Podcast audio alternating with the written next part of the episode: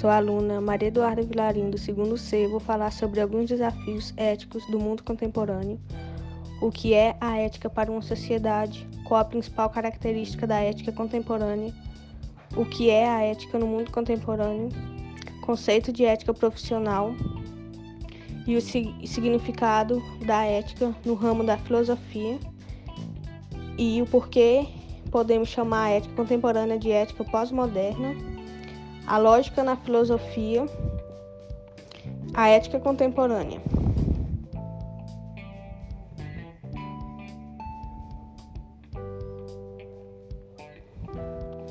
Quais são alguns desafios éticos do mundo contemporâneo? Avanços genéticos, pesquisas em seres humanos e os malefícios que alguns avanços podem causar são parte dos desafios éticos contemporâneos, juntamente com o atual modelo de desenvolvimento econômico. O que é a ética para uma sociedade? O significado da ética social é um conjunto de regras ou normas baseada em torno de escolhas e valores éticos, aos quais a sociedade adere. Muitas dessas regras geralmente não são ditas e, em vez disso, devem ser seguidas.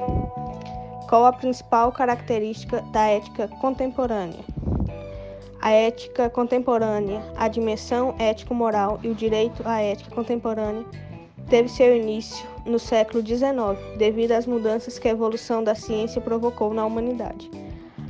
A validade de uma ordem jurídica positiva é independente desta moral absoluta, única válida da moral por excelência de uma moral. O que é a ética no mundo contemporâneo? No mundo contemporâneo, a ética tem como uma de suas finalidades nortear como novas relações entre os homens e como instituições para o fim de combater ou evitar abusos e desmandos.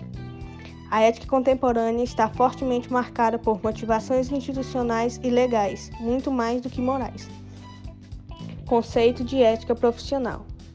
A ética profissional é um conjunto de valores e normas de comportamento e relacionamento adotadas no ambiente de trabalho, no exercício de qualquer atividade. O que é a ética no ramo da filosofia? A ética é um ramo da filosofia que lida com o que moralmente bom ou mal, certo ou errado. As palavras ética e moral têm uma mesma base etimológica. A palavra grega ethos e a palavra latina moral, ambas significam hábitos e costumes.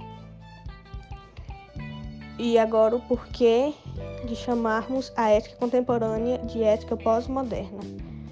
Para Bauman, a ética pós-moderna é aquela que abandonou a ilusão da universalidade para leis morais e assume que é uma competência moral de seus membros tornar possível a existência contínua e o bem-estar da sociedade. A lógica na filosofia. Foi o filósofo grego Aristóteles que criou o estudo da lógica. Ele a chamava de analítica. Para ele, qualquer conhecimento que pretenda ser um conhecimento verdadeiro e universal deveria respeitar alguns princípios, os princípios lógicos. A lógica ou analítica passou a ser compreendida como um instrumento do correto pensar e a definição de elementos lógicos que fundamentam o conhecimento verdadeiro. Significado de ética novamente. A ética é um ramo da filosofia e um sub-ramo da axiologia, que estuda a natureza do que é considerado adequado e moralmente correto. Pode-se afirmar também que ética é, portanto, uma doutrina filosófica que tem por objeto a moral no tempo e no espaço, sendo o estudo dos juízos de apreciação referentes à conduta humana. Ética contemporânea tem o seu início em meados do século XIX, provocada pelas violentas mudanças ocorridas em toda a humanidade, com o desenvolvimento das ciências que chegaram ao paradoxo de criar condições cada vez mais eficientes de destruição, até mesmo da própria humanidade.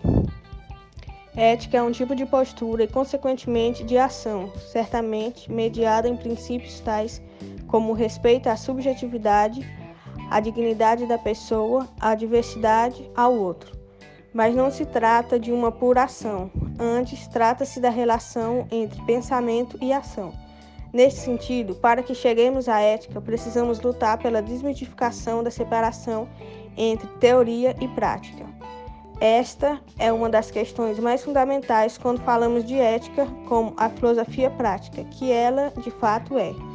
Ética é a capacidade de pensar e fazer a partir de um princípio de autonomia pessoal, em que cada sujeito se questiona sobre o que pensa e faz, levando em conta que o questionamento já é, em si mesmo, pensamento e ação que terá consequências concretas.